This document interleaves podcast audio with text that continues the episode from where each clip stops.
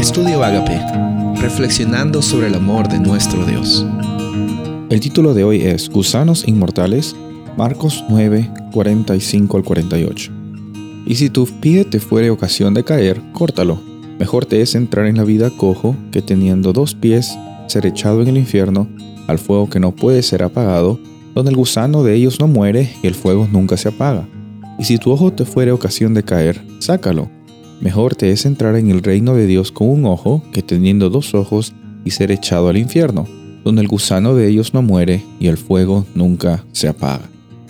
Las enseñanzas de Jesús eh, generalmente tienen como propósito mostrarnos lecciones grandes y en muchas enseñanzas hay parábolas, hay eh, reflexiones que a veces no hay que tomarlas tan literalmente, pero la esencia y el principio que encontramos en estas lecciones que hemos visto eh, nos muestran que lo que Jesús está hablando no es necesariamente lo que va a suceder en el infierno o que tienes que cortarte literalmente eh, una pierna o un ojo o alguna parte de tu cuerpo como la mano, como vemos versículos anteriores.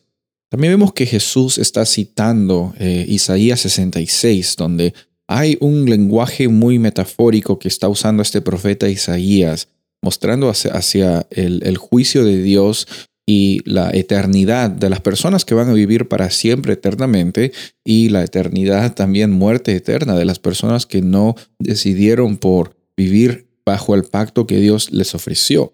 Entonces la referencia aquí de los gusanos que no mueren y el fuego que no se apaga está metafóricamente refiriéndose a una realidad eterna. Obviamente Dios ha puesto eternidad en nuestros corazones por medio de la iniciativa de Cristo Jesús en el plan de salvación. Pero eh, también tenemos nosotros la capacidad de decidir cuál va a ser nuestra realidad.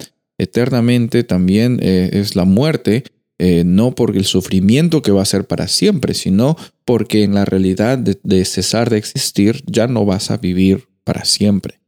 Dios no se goza en ver al ser humano sufriendo. Él no se goza en, en simplemente que tú pases por un problema tras otro problema. Sabemos que Dios no es el que causa los, las dificultades, eh, el temor que está en tu corazón. Eso no viene de Dios. Él está, incluso puede usar esas circunstancias para su nombre y para su gloria, sí, pero no significa que eso venga de Él. En esta historia, con esta reflexión que Jesús dice, nos pone a meditar acerca de la la profundidad de nuestras decisiones, de nuestras acciones, pero de lo más profundo es nuestro corazón. ¿Cómo es que nuestro corazón está eh, latiendo en sintonía con Dios o en sintonía lo que yo deseo hacer con mi vida? En esta ocasión nosotros tenemos la oportunidad de en cada momento vivir con la presencia de Dios y vivir para su reino y para su gloria. Hoy día es la oportunidad. Soy el pastor Rubén Casabona y deseo que tengas un día bendecido.